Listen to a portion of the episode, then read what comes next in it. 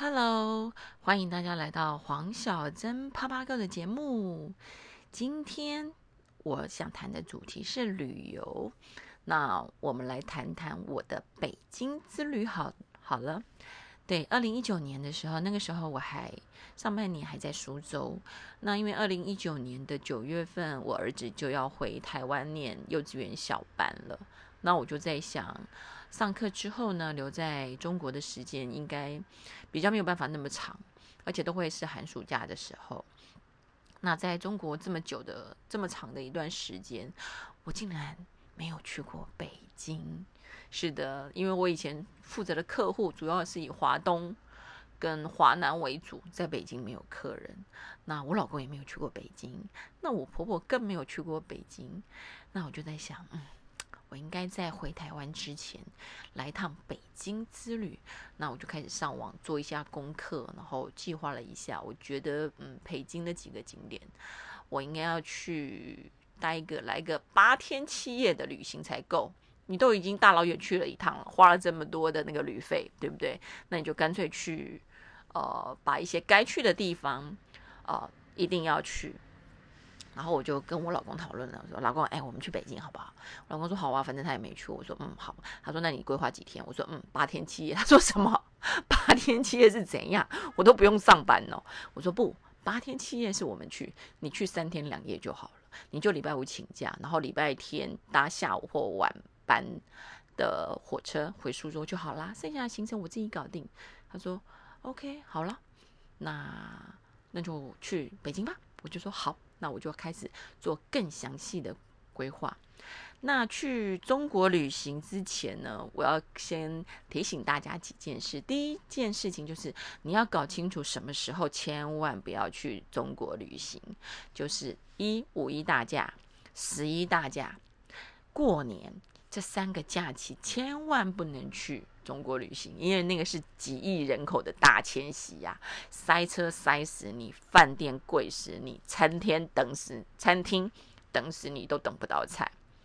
那如像我们还有在就是你去的地方，什么季节适合旅行？像北京的话，第一夏天千万不能来，北京夏天很热，冬天千万不能来。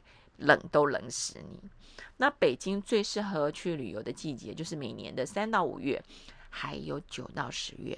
所以我这一次安排的行程是五月二十四到五月三十一，避开了五一大假，然后又是最适合旅游的季节。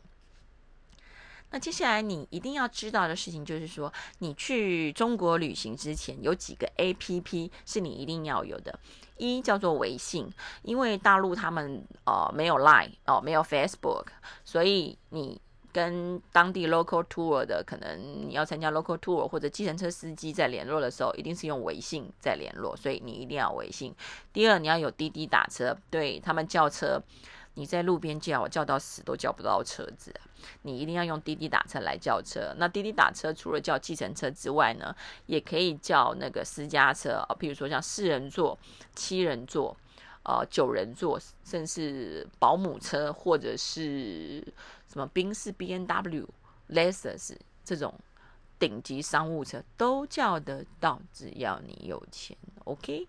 第三个 APP 叫做支付宝，对，因为大陆现在呢已经很少在用钞钞票了，大部分都是微信支付、支付宝支付，所以呢，支付宝你也一定要有。那接下来再讲，你要有三个就是旅旅游的 APP，这三个要做什么用呢？你可能要买票啊，就是呃门票啦。哦，参观的门票那一些票，你在这些网站就可以直接购买，然后他会给你一个条码，很多现在很多都是刷条码就进去了，所以你一定要有西城旅行啊、KKday 啊、陆客、呃客路、客路这几个呃旅游的 APP。那再来是什么呢？你要有叫外卖的 APP，对。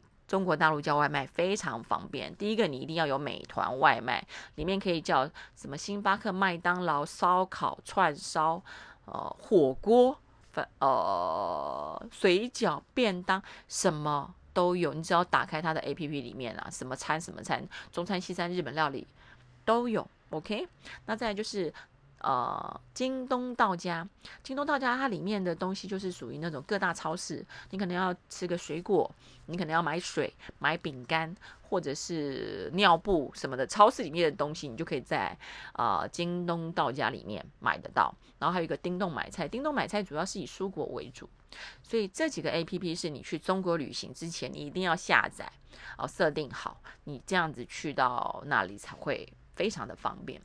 那旅行出发前呢，你一定要先做好两件事的规划，一个是交通，除了行程规划之外，第一个交通就是你要搭飞机去，还是要搭火车去，还是要搭长途的。长途巴士去，你要先确认好清楚。那像我们这一次的话，我没有搭飞机，我是搭火车，因为苏州到北京的高速列车只要四个小时哦，省去那个搭飞机的话，你要 check in check out，还要过海关，还要托运行李、拿行李。重点是大陆的飞机常常 delay 哦，一 delay 要 delay 多久不知道，他们就跟你讲说空中管制，不知道管制到什么时候去。那第二个最重要就是饭店，对，因为呃去北京呢，除了住饭店之外，你还可以住那种类似民宿啊，就是那种三合院啊，你可以去去了解一下他们以前的房子的那种三合院的民宿，那边也有很多。但是因为我们去的老。的，就是老的老小的小，然后你如果去住那种呃传统民宿的话，你一定要知道几件事情，可能空调啦没有那么方便，然后再来就是隔音，因为那个都是老房子，你不可能要求隔音效果多好。那再来就是它可能会离。呃，火车站或者是车站，或者是那个嗯捷运站比较远，都会在巷子里面要走很远很久，然后路可能就是那种小十字路，你知道吗？那对于我们这种呃西家带眷老的老小的小就比较不方便，所以我主要是以找饭店为主。然后我找到一家非常棒的饭店，叫做内蒙古大厦饭店。这家饭店呢，我订了三天两夜。不不不，四天三夜，我住三个晚上，九千六台币，然后大概有十平大，就是有一个 king size 的床，还有客厅。那客厅呢是有茶几，有一个三人座的沙发跟一个一人座的沙发，你就知道大概有多大，大概十平这么大。重点，它的交通，它在二环内，楼下就有公车站，然后再走出去哦，路口十字路口就是一个捷运站。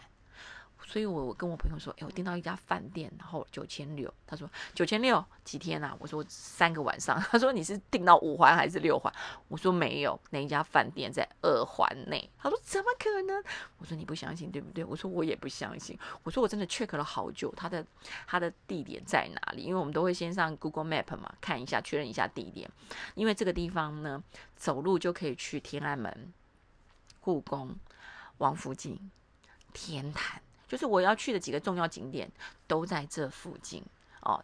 事实上搭捷运大概一站两站，然后公车也是一站两站就到了。那你走路也是可以到的。所以我就说好，没关系，我就先定了再说。好，所以你看我们所有的前置作业，就是你的行程规划好了，呃，交通啊，火车票订好了，然后饭店订好了，这个时候我们是不是就可以出发了？哦，我在这边补充一点，我在大陆订火车票的时候又发现。发现了一件事情，就是他们的火车票可以订餐。你一定觉得订餐没有什么了不起，对不对？对，但是他们的订餐不一样哦。如果说他们每个站，哦，譬如说像苏州这种大站，中间还有一些小站嘛，对不对？像苏州每一个站，你可以订的餐点的内容是不一样的。你到你就可以去点每个站的里面的呃提供餐饮的内容。像苏州这种大站，你包括连八十五度 C、星巴克、麦当劳、披萨 Hut。这些餐都可以点，你可以还可以点面饭，呃，烧烤，反正它有供，它它有，呃，去呃网页里面有提供的餐点，你都可以点。我就说哇，太好，就是你在不同的站，就是你要去点不同的站，它提供的餐点不一样。那我们去的时候没我没有订，但是我从北京回苏州的时候，刚好经过午饭晚饭时间，所以我就订餐。那我们待会后面到。再聊好啦，所以行前规划都规划好了之后呢，OK，请大家跟着我一起去北京八天七夜的旅行吧。OK，第一天是来到了礼拜五的早上，五月去年的五月二十四，我们早餐早上五点起床，六点出门，因为前一天我就已经把那个滴滴打车已经预约好了，隔天的计程车。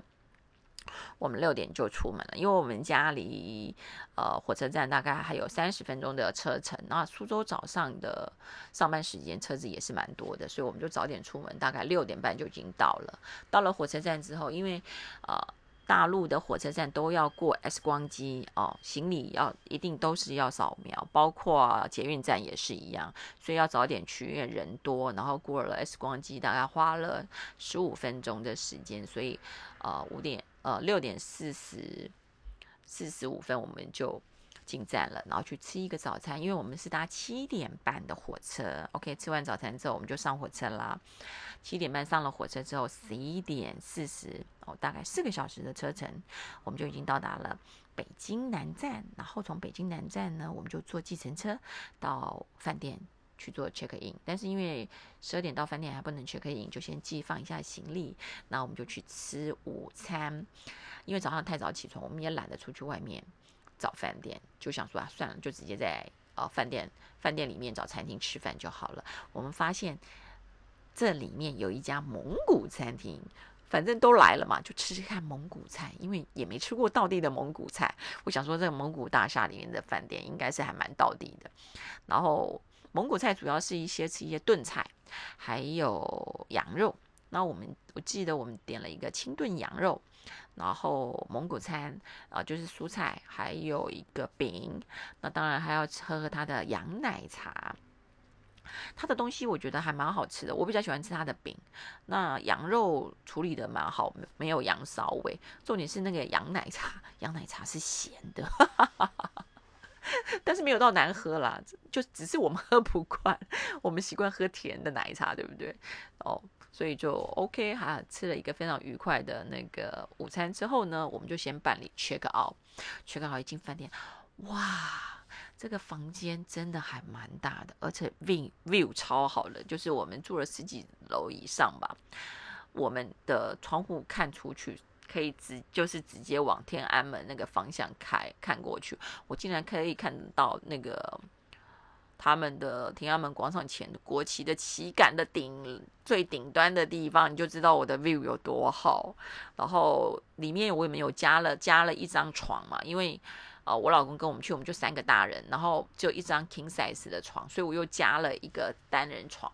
我记得加一个单人床好像是一百二还是一百五人民币，不贵。而且我觉得非常值得，里面又那么大，对不？加一张床而已。如果再开一个房间会很贵，或住住四人房肯定会更贵，所以我们就加一张床，里面非常的舒服。而且我小我儿子也可以在里面跑来跑去。好，行李放好之后呢，今天的第一个站就是天坛公园，然后我们就坐计程到天坛公园，大概十分钟的时间。天坛公园呢，主要是北京的。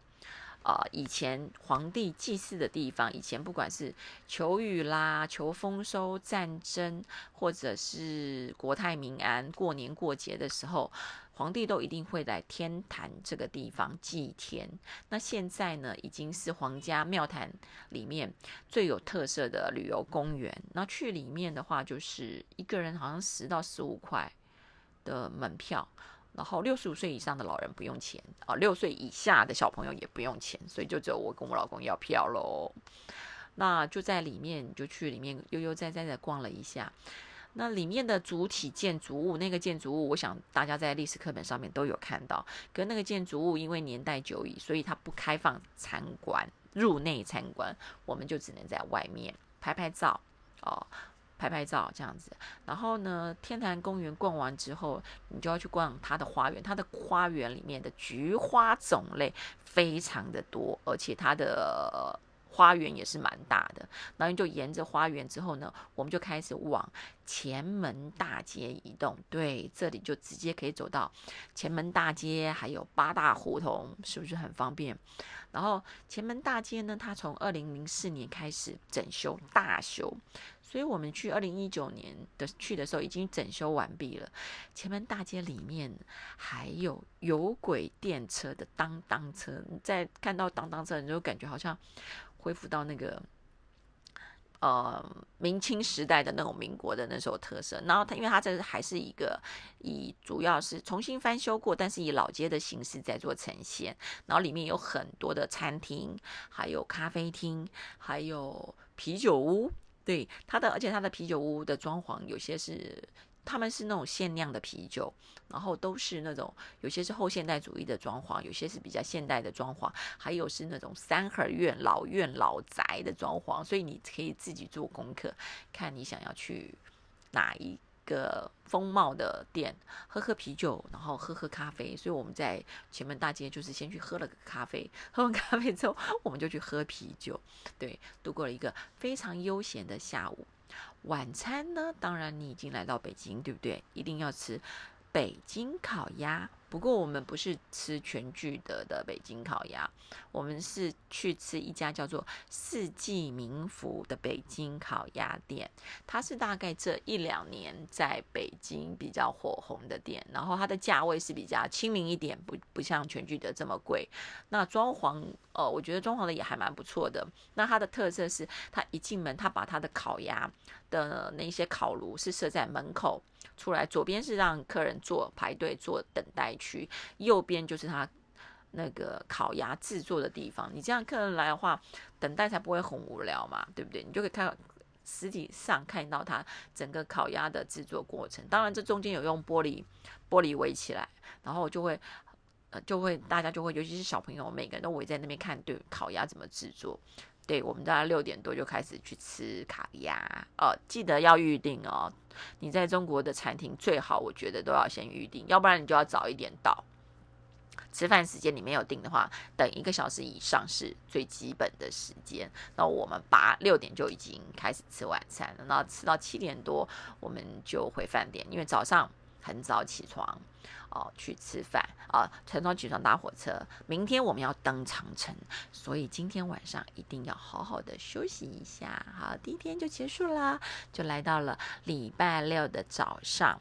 对我们今天要去登长城的话，大家都知道，来到北京不登长城非好汉。但是大家知道的长城，大概都是以八八达岭。八达岭长城居多，但是我们这一次去的不是八达岭长城，我们这一次去的是慕田峪长城。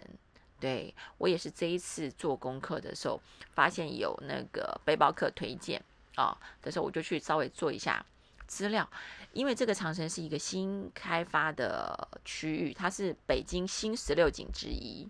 那它主要的开，目前来说的话，主要的长城开发的。开放的段大概有二点二点二公里长，事实上也够了。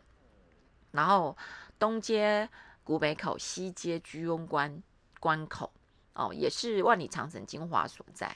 那呃，我会决定想要去这里的话，第一的话，它的景色非常优美，它的直批率有九十 percent 以上，然后游客少，因为目前来说知道的游客比较没有那么多哦。所以大家比较不会那么拥挤。第三，交通顺畅，因为去八达岭的那个长城，那个高速公路的路况非常的糟糕，塞车塞得很严重。对，这也是我考量的的范围之一。因为你知道旅游，你不小心塞到的话，你就会觉得很很烦，对不对？因为你塞在车上，你哪都不能去。然后呢？去慕田峪长城的话，你需要买到除了呃交通往返之外，你到了长城之后，你要买几张门票。第一个门票嘛，门票是四十五块钱人民币。然后你买了门票之后，你进去之后呢，你从大门走到到它的那个缆车处的话，还有一段大概呃十分钟的车程。这你必须要搭它的 shuttle 巴士，它的呃内部的他们叫做摆渡车。大概十五块，然后进去之后，你不可能爬长城嘛，对不对？你一定是搭缆车上去，因为太高了。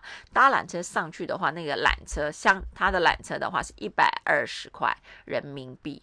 但是呢，慕田峪长城里面的缆车，它有两种形式，一个就是我们看到的那种大大的像个小火车的形状的那一种缆车可以搭，另外一种是你搭索道。哦，传统的索道缆车上去，你搭他的滑道车下山，就是就是那种有没有像呃小朋友骑的那种小小的三轮车哦，是很贴很贴地的那种车子，然后直接从山上冲下来，全长一点五米，时速最高三千米，是不是很好玩？他们又称为旱地雪橇。如果是我跟我老公去的话，我我们就会搭这个。可是因为我们家有老的老小的小，所以我们就乖乖的去搭箱型缆车。对你就可以这两种都费用都一样，是一百二十块人民币。那你可以挑这两种，但是你如果决定之后，你不能说，哎，我我中途反悔，我不要搭滑道下来，我就搭缆车缆车啊箱型缆车下来，不可以的哦哦。然后你到了那一边，就是你先把这个搞清楚之后，再来就是要决定怎么去。慕田峪，慕田峪长城，你有三种形式。第一个，你可以参加北京当地的北京旅游集散中心的车子出发去慕田峪。那这个集散中心在哪里？在天安门广场附近。对，它是所有的那个，它是一个正规的旅行社，那是很多的呃 local tour 都会在那里发车，你可以参加这这一个去这个网站报名。第二个，你可以搭他们的大巴，就像类似台湾的国光号，他们在东直门外，它是一个旅游的大巴巴士站，就类似国光号站一样，他们也有到那里去搭慕田峪旅游专车。那第三个是搭木巴士，这是一个私人经营的网站啊，就是他，你就是参加报名的这一个，你就搭他的车来回。那我们，我后来决定是搭木巴士哦，为什么呢？第一就是我们车票票价单趟哦，不是单趟，就是来回票价八十块，然后呢是早上七点半到八点，他譬如说他今天收了三百个或四百个客人，他就会准备好呃这么多。哦，可能十辆吧，十辆车子，然后在那边等。那你只要在他的时间内到，你一到他指定的地点的时候，你就先去报名。哦，他确认你你已经付过钱了，OK，你就可以上车。他的车子是，譬如说一号到十号车，你来之后你几点到你就几点上车，早来的人就早上车，车子坐满。哦，不可以有人站，全部一定要坐的系安全带，因为走高速公路，坐满就发车。像我们是早上六点，呃。七六点半出发，我们七点就已经到了，然后就报名。报名他就说：“哦，你是一车哦，一车我们准时七点半出发，所以我们就是很早到，就很很早出发。那出发之后，你在车上的时候，他会有解说员，解说会员就会告诉你慕田峪长城的一些历史背景啦、故事啊什么的。然后呢，在车上的时候，他他也会卖呃。”慕田峪长城的门票，你在上面跟他买的门票，跟你在现场买的门票价钱是一样的，他们并没有加价。那像我，如果我们搭慕田峪这个巴士的好处，还有一个好处是，他到了慕田峪长城的时候，走的是 VIP 通道，也就是说，我们进大门口，我们已经有票了嘛，对不对？然后那个。我们只要下去，在大门口给一下票，就直接又上我们的车子。我们的车子是直接开进去，开到要搭缆车站的三下，我们就不用搭他们内部的 shuttle bus，我们就直接开到那里面，然后下车之后直接走上山搭缆车就好了。那这有什么好处呢？因为你如果要搭 shuttle bus 啊，如果当天旅游的人很多，搭 shuttle bus 的时间会耗掉你很多的时间，而且夏天又很热。冬天又很冷，所以后来我们就决定搭木巴士。那我们大概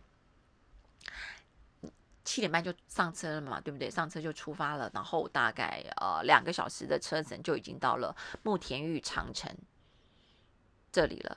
到了那里之后呢，导览员就会告诉你：好，我们在这里停留五个小时，也就是我们九点半到，对不对？我们是两点半。发车哦，记住两点半是出发就往回走了，所以大家一定要准时上车。你没有到的话，他是不等你的。OK，好，所以我们到了慕田峪长城之后呢，就下车，然后走走去缆车站就上山哦，先去走长走走长城嘛。那长城的话真的是非常雄伟，你知道，你大家都知道，在月球上面可以看到台湾唯地球上。唯一的建筑物就是万里长城，然后第一个风景非常优美，因为它的它很高嘛，在它它是在北京的一个制高点上面，然后呢天气又很好，晴空万里，然后人又很少，我们就不会就可以悠悠哉哉慢慢的去在长城里上面慢走，因为它还是有一些呃一口，然后我们要这样爬上去，而且它还有那个点火台，烽火台，以前有那种烽火台，烽火台就是在一个它的一个呃呃碉堡的最上层，你也可以去那边拍照。然后我就跟我老公说，因为我们长我们只有五个小时的时间，这五个小时的时间呢，包括要吃午餐，所以我们计划在长城上面走三个小时。那我就跟我老公说，那你可以先走，因为我就陪我我婆婆还有我儿子，我们慢慢走就好了。那你就看你可以走多远，你就走走多远。但是切记一件事情，走了一个半小时之后。一定要回头，回头，因为到时候回头之后，我们还要下山去吃东西哦。所以我们在呃慕田峪长城上面就待了三个小时的时间，之后呢就搭缆车下山。下山上下山下也有很多的呃餐厅，你可以吃中餐、西餐、面、水饺，什么东西都有呢。我们就是为了方便，我们就吃了 Subway，对，三明治，然后吃薯条，喝喝咖啡，然后在那边非常悠闲的聊聊天，天气非常的棒。然后两点半的时候，我们就上车回北京。呃，回北京的时间就呃比较蛮快的，大概不到大概四点半，四点半我们就已经到了北京，然后我们就搭搭计程车去王府井吃晚餐。对，今天的晚餐呢，我们吃的是。北北京铜炉火锅，北京火锅就是那种铜炉，好不好？然后中间有个烟囱烧木炭的那一种。想说来北京，人家吃一下比较道地一点的东西，然后我们就去找了一家叫做杨庄火锅店。它除当然它除了羊肉、牛肉、猪肉都有。然后我就在那边非常悠悠闲闲的吃了一个北京道地的火锅之后呢，我们大概六点半就开始从。慕田，啊不是慕田峪，王府井这个地方往天安门广场移动。对，我们要去看降旗，因为呢，升旗爬不起来，他们升旗的时间很早，而且每天就是依据那个太阳。日出的时间在做升旗，不是固定时间升旗哦。有些时候可能不到五点就要升旗，你怎么可能起起得来呢？所以我们就去看降旗。降旗就跟台湾一样嘛，就是有那种乐队啊、仪队啊会出来啊，然后表演一下，然后再再再走，然后还蛮好看的。那除了看完降旗之后，完之后呢，天安门广场那边灯光就开始打出来，就非常漂亮，就跟台湾总统府一样。然后因为它又是以那个。除了天安门就在紫禁城门口嘛，一样嘛，所以就还可以在紫禁城门口拍拍照。所以这是我们第二天的行程，爬长城。哦，在从天安门那边的话，我们就搭捷运回去，因为从天安门到我们的饭店走路也可以，可是因为那天有点累了，我们就坐了两站的捷运回家。OK，回家梳洗。好，那一天我儿子因为很累，所以呢，很快的就睡着了。接下来就来到我们第三天的行程。第三天，因为我老公下午要赶火车回苏州，所以我第三天的行程都安排在呃市区，然后离饭店不会很远的地方。早上呢，我们就睡到八点钟，然后呢，去到一样去王府井吃早餐。那今天的早餐呢比较不一样，我去找一个是当地的早餐，叫做护国式小吃。对你一听到护国式小吃，你会不会觉得说，哎？是不是吃素啊？不是，护国寺小吃是一家早餐店的店名。那这家早餐店呢，主要是以伊斯兰教的东西为主。那但是事实上也什么东西都有啦，只是可能没有没有牛肉这些东西。然后，而且这一家早餐店是国营的，我后来发现它是国营单位，因为政府要。保障保护他们可能传统的文化啊，还有一些传统的老店呐，所以护国是小吃这家店是国营单位，可是里面的东西非常多。它除了卖早餐之外，事实上它午餐、晚餐都有。所以它早餐你去的，它就是以早餐为主嘛，所以饼类什么饼里面都有，葱油饼啊、烧麦啦。然后蛋饼啦、油纸条啦，这种最基本的东西嘛。中餐跟晚餐呢，就卖一比一一般的热食，呃，就是有点类似自助餐这样子。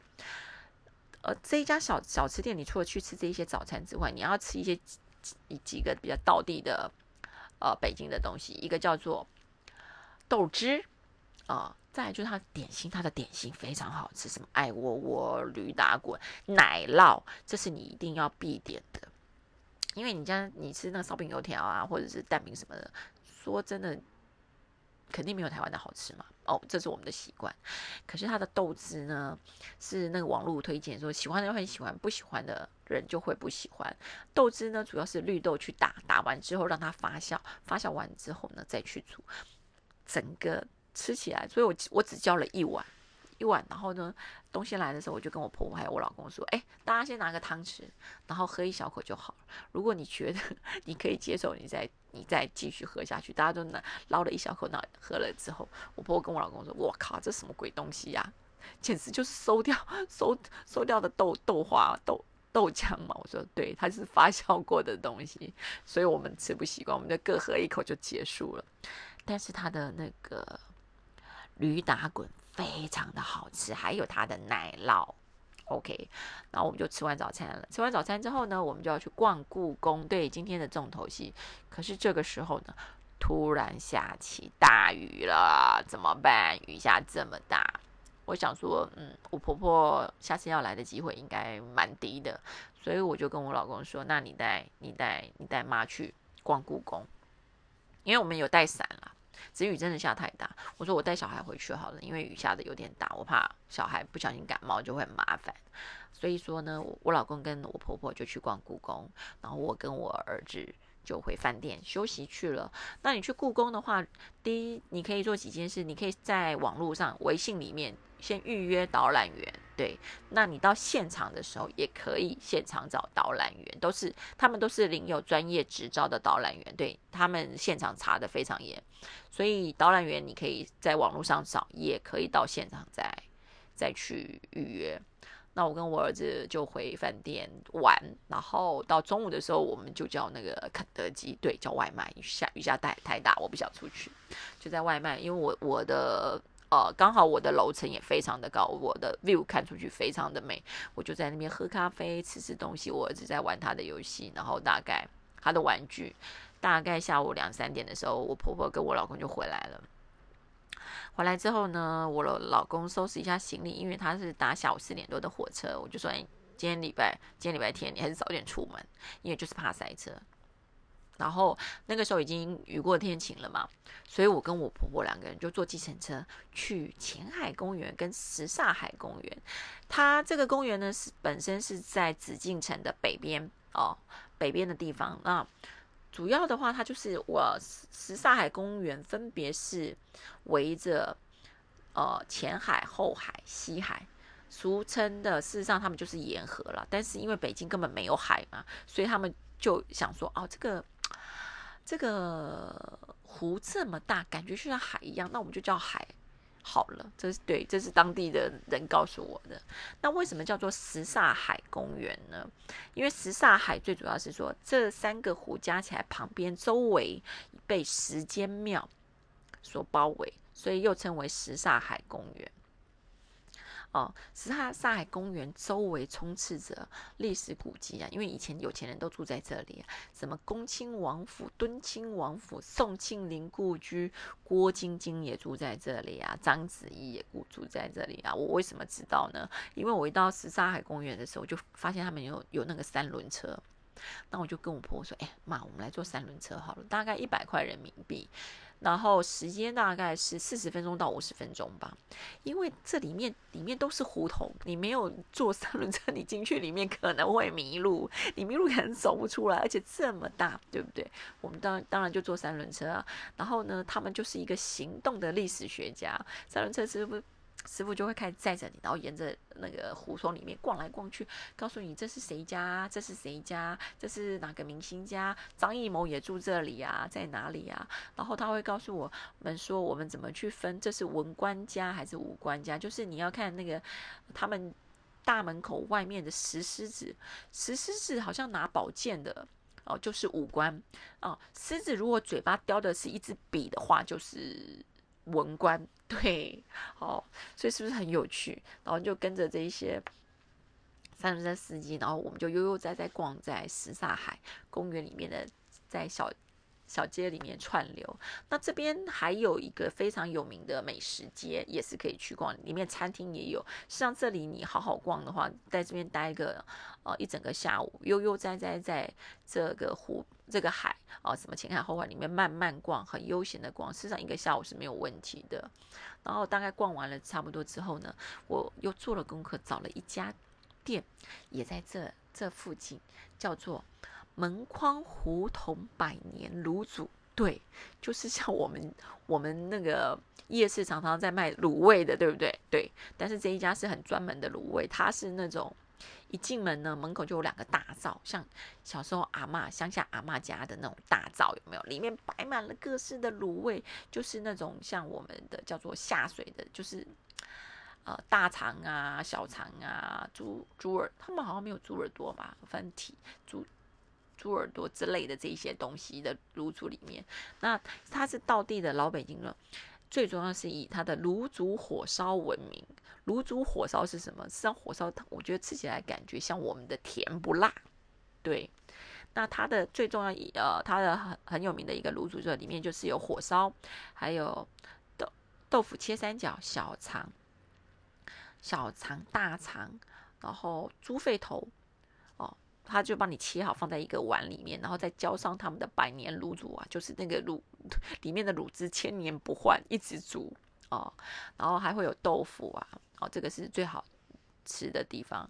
然后因为我我们是外地人，不懂，后来的时候我就顺便问了一下那个我后面的一个北京人，一听就知道是当地的北京人，我就说，请问一下，我是台湾来的，可能还要再点些什么？他说，哦，这里的面你一定要点他们他们家的那个。拌面也是非常有名的，然后可能还在不要跟我姐点了一个什么什么白肉，那也是蛮好吃的。所以我们就在这这一家店呢吃了我们的晚餐，里面不到六点钟，里面客满。它的店装潢就不是那么高级，就是比较像我们台湾的一些呃小面店，但是是蛮大的小面店，不是一很小小的，它的里面很大的一个小面坐满了人。OK，这就是我们第。三天晚上的行程，吃完百年卤煮之后，当然我们就是坐电车回去喽。回去早点休息，因为我们明天早上要 check out，要去进行我们第四天的行程。第四天的行程，我们是要去一个地方，叫做古北水镇。这个地方非常的漂亮。好啦，航不当当讲了三十几分钟，嗯，大家应该有点累了。接下来第四天以后的行程，我们留到下集待续喽，要记得收听哦，好不好？黄小珍啪啪购我们下集见。